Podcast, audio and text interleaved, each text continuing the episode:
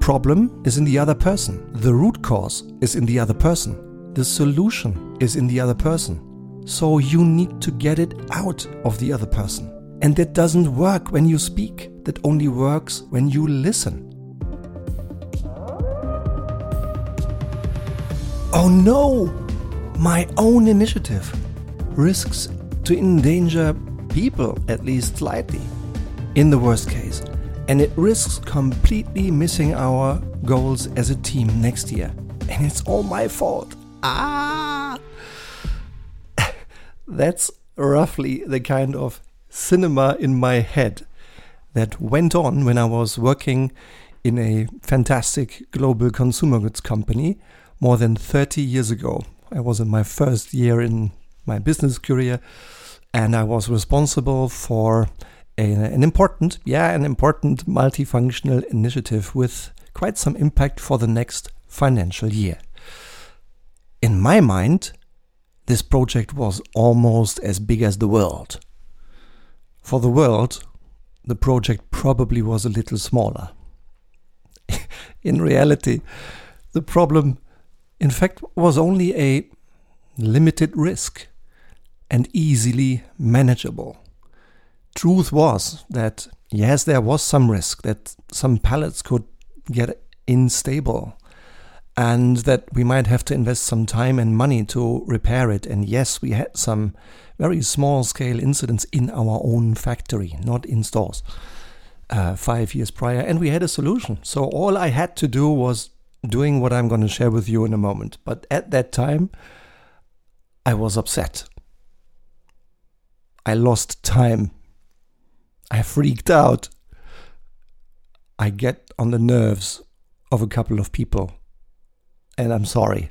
I was young. I didn't know. And now I, at least I know a little better. A little better. So that's why, um, that's why the title of this Leitwolf podcast of the month, Learning February 2022 Clarify, instead of getting upset, how to save time and nerves. Now, what you may want to put into context is that probably this podcast and some of the thoughts inside were probably never more desperately needed than today on the 1st of March 2022. When I look at the Ukraine, when I look at Russia, and when I just share that I'm feeling extremely sad and frustrated about all that's going on. Um, maybe some of the issues that were going on in some people's mind in the past are going on again. It's it's it's bloody, it's shameful, it's horrible. Um, still, um, and I'm trying to help not, not by talking about it. I'm trying to help by doing things. Um, I have kids in, in Lithuania that I'm supporting, and I'm doing a couple of other things in the means of my control to to help. But I'm I'm not going to talk a lot about this. I'm just doing. And with that, I'd like to get back to your and my topic for today, which is in the context of leadership. Now, before we go into this topic of the month of February, clarifying instead of getting upset and how to save time and nerves, I would like to take a little look back, like we do in every monthly edition, monthly learning edition. And I would like to ask the question of the month of January once more, looking back at the month of January. Leitwolf question of the month Results. In this month, I ask you, what do you concretely do? What do you specifically do to silence yourself at the right moment and to keep your mouth shut? Which sometimes is the right thing to do and the much more effective thing to do than speaking. Yeah? So I was delighted to receive several answers and I picked two to share with you today, which I found particularly valuable to share with you Dear Leitwolf, so that maybe you find a little bit of help and support for your daily leadership work.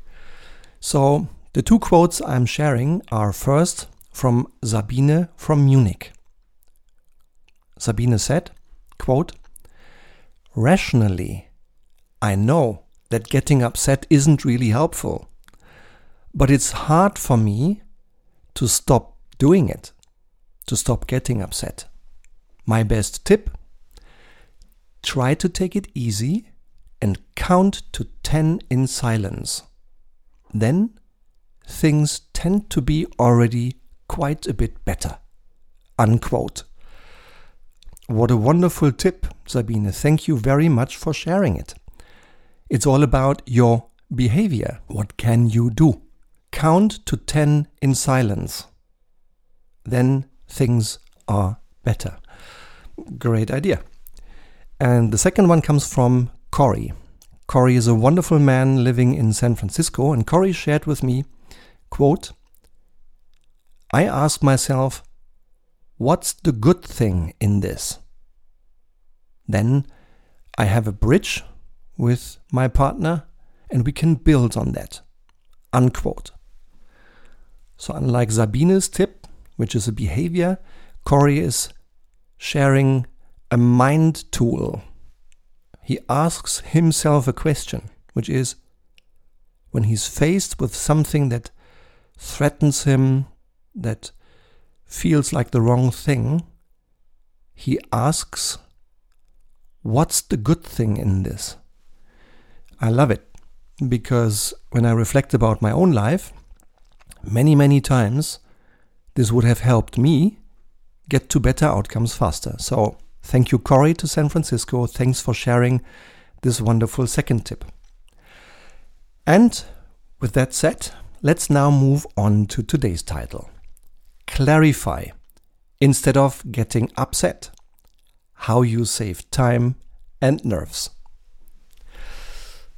Last month, in the month of February, I had several fantastic conversations, truly fantastic conversations.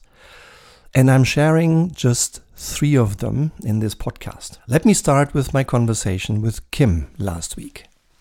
Kim, Kim Polman, is a wonderful woman who wrote a terrific book I found truly exciting. The book is called Imaginal Cells, and it's all about transformation. She shares terrific insights straight from wonderful people like Mo Ibrahim, Al Gore, Desmond Tutu, and many other highly achieved individuals, highly accomplished individuals who share incredibly powerful thoughts. And she shares in her introduction a concept about transformation from caterpillar to butterfly that truly struck me. So I'm grateful to you, Kim, if you're listening to this. I'm grateful you wrote this book. Um, I'm grateful you accepted my invitation to be my guest here in the Leitwolf podcast sometime down the road. We will make this happen this year, 2022. Kim, I'm looking forward to welcoming you here in the Leitwolf podcast. And thank you for sharing your wonderful tips in our conversation. The second, just email conversation. No, we had two conversations a personal one and an email conversation. So the second two conversations I would like to refer to are with a gentleman who has been my colleague in my first company where I worked for 18 years, global consumer goods company. Um, so he was a, a senior colleague, uh, a couple of lab management levels above me. He then later on ran a very accomplished corporate career in consumer goods companies, and in between, for a year or two, learned to be a coach and then continued his corporate career. Uh, his name is Jan van Riet. Uh, Jan, I would hope to soon start projects with, collaborating with, because he has some skills that I think are tremendous. Um, so what he shared with me is a, an essence of a thought that neatly fits into this podcast as well. It's about associating and dissociating. I would like to learn more from Jan. I have learned from Jörg Rother, friend of mine, in the context of how to lead with empathy and where to draw a line, particularly when partners are affected by disasters. Um, and this ability to associate with the right person in the right moment, the right way, as well as to dissociate from a certain issue in an appropriate distance and manner, I think are at the heart of success and happiness. And that's why I'm grateful that Jan shared this idea with me. We will talk more about this. So, the inspiration from these conversations and one more also informed this Leitwolf podcast. And I'm I don't think I'm exaggerating. I hope I'm not coming along or across as bragging now, but I think in the meantime, now that I'm 30 years older, I'm probably responding a little more smartly and a little better than I did three decades ago. And because all of this is so valuable, and because I know that saving time and saving emotional energy is at your daily pressure is in your in your heart is a need of yours, you, dear Leitwolf, likely every single day in this world. That's why I'm sharing the following three thoughts with you. So, how to clarify instead of getting upset, how to save time and nerves. Tip number one stop the black hole of assumptions, get the facts straight. When I was a young man, I probably only gradually learned what I'm responding to. But I was, when I was young, I thought I'm responding to reality. In fact, I never do. Like my example in the beginning of this podcast illustrated, I'm never responding to reality. There is an event outside of me. This event, in and of itself, is neutral. It goes through many, many filters, like my age, my gender, my skin color, my beliefs, my upbringing by my parents, and many other things I've experienced in life. And having gone through all these filters, this impulse from reality creates a picture in my own brain, in my own mind, an interpretation. And that's what I'm reacting to. I'm reacting to my own interpretation of an external impulse. That's what I'm reacting to. And it took me a while, and probably for sure, I'm still a learner in this. I'm still occasionally falling into the black hole of assumptions. But less so, less deep, and less frequently than three decades ago. So, my first recommendation for you, in the context of clarifying instead of getting upset, in order to save time, your most precious resource, your only non renewable resource is your time. In order to save some of your time and in order to save some of your nerves, tip number one stop the black hole of assumptions. Get the facts straight. Tip number two do not only hear, but feel.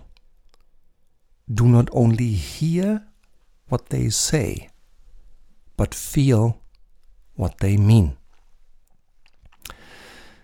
In preparation for speaking and recording this podcast, I also reflected a bit of um, about the last month, about the, the month of February 2022. And I asked myself, what could I have done better? And I easily found a couple of things where I didn't do really well. And I also asked myself, what did I do really well this month? And there was one particular conversation where I feel I've done something quite well.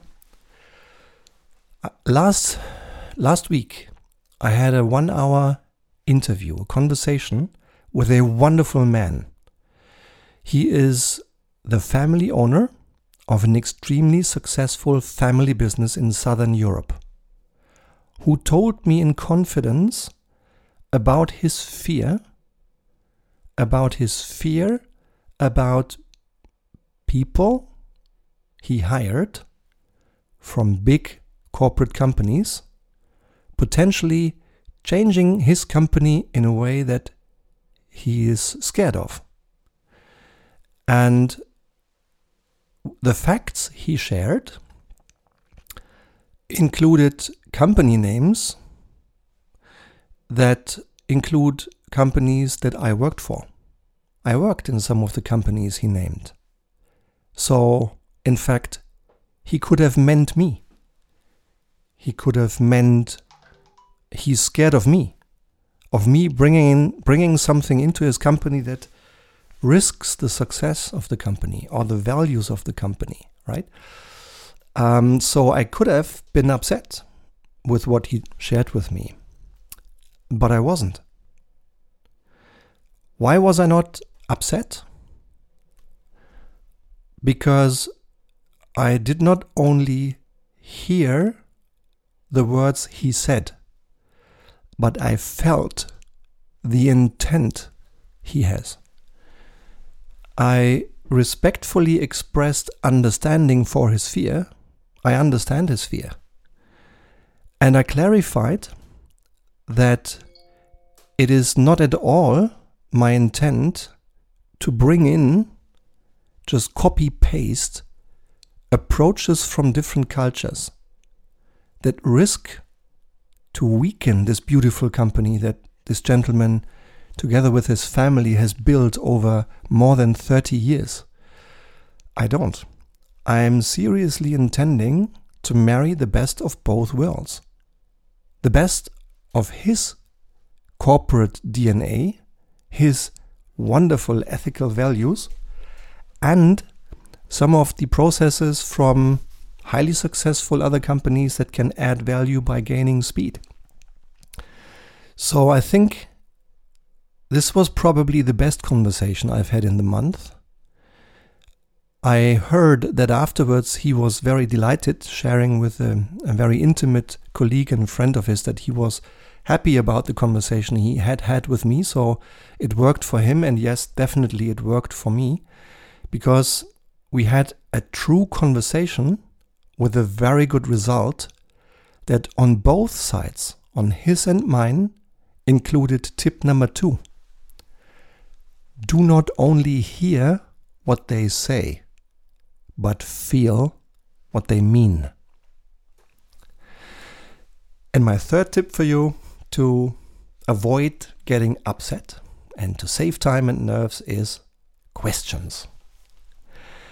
Especially if you don't know why you're not making the progress you want. If you don't know why the other person is doing what he or she is doing, then at least a significant part of the problem is not in you and cannot be solved by you talking at them.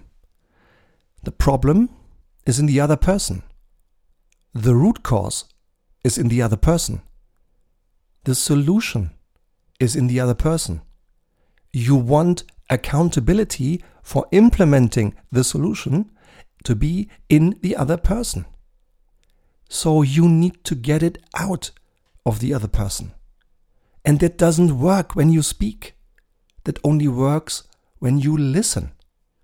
You listen to the most relevant, precisely articulated, most brief topic that you have asked. So think and then ask questions. So, in summary, how can you clarify instead of getting upset? How can you save time and nerves? 1. Stop the black hole of assumptions clarify the facts. Two, do not only hear what they say, but feel what they mean. And three, ask good questions. I hope there was at least one little nugget for you that's worth reflecting about or even putting into action. And if so, dear Leitwolf, then please don't wait too long. Don't reflect too long. Why? Because research suggests that 80% of all insights that ever get turned into action get turned into action within 48 hours. So if you wait too long, it's gone. If there is really something that you find helpful for you, test it. Do it now. And with this, I'd like to look forward already now to the next monthly edition of the Leitwolf podcast, when we will look back at the question of the month of February. And here it is Leitwolf question of the month. What specifically are you doing to clarify instead of getting upset? And if you like this Leitwolf podcast, if you would like to get more tips on excellent leadership and good strategy, then please subscribe to this Leitwolf podcast. Every single week there is new content coming your way. And if you want to do me a little favor, then please leave a written feedback on this podcast in your podcast app. Please leave a short written feedback or a rating in iTunes, in Spotify, in whatever podcast app you're using. Why? because you would help me a lot to understand how this podcast works for you and you would make it visible to others who might need little advice on a big topic called How to Make This World a Little Better by Better Leadership. Because that's why I'm doing all of this. The reason why I love engaging with you here in the Leitwolf podcast is that by you and me exchanging I'm optimistic that we can both make this world a little better. That we can make this world come a little closer to my vision. And my vision is a world where every employee leads well and feels well led. Every employee leads well and feels well led. All the way from youngest intern who is joining today to chief executive and above, including the supervisory board. Once that world is a reality, the world will be a better place. And one way you can help me create it is by giving me a written feedback in your podcast app. Would be highly appreciated. I hope you've enjoyed it. I thank you very much for your time today, and I already look forward to the next time that you and I meet here in the Leitwolf podcast. Thank you your Stefan.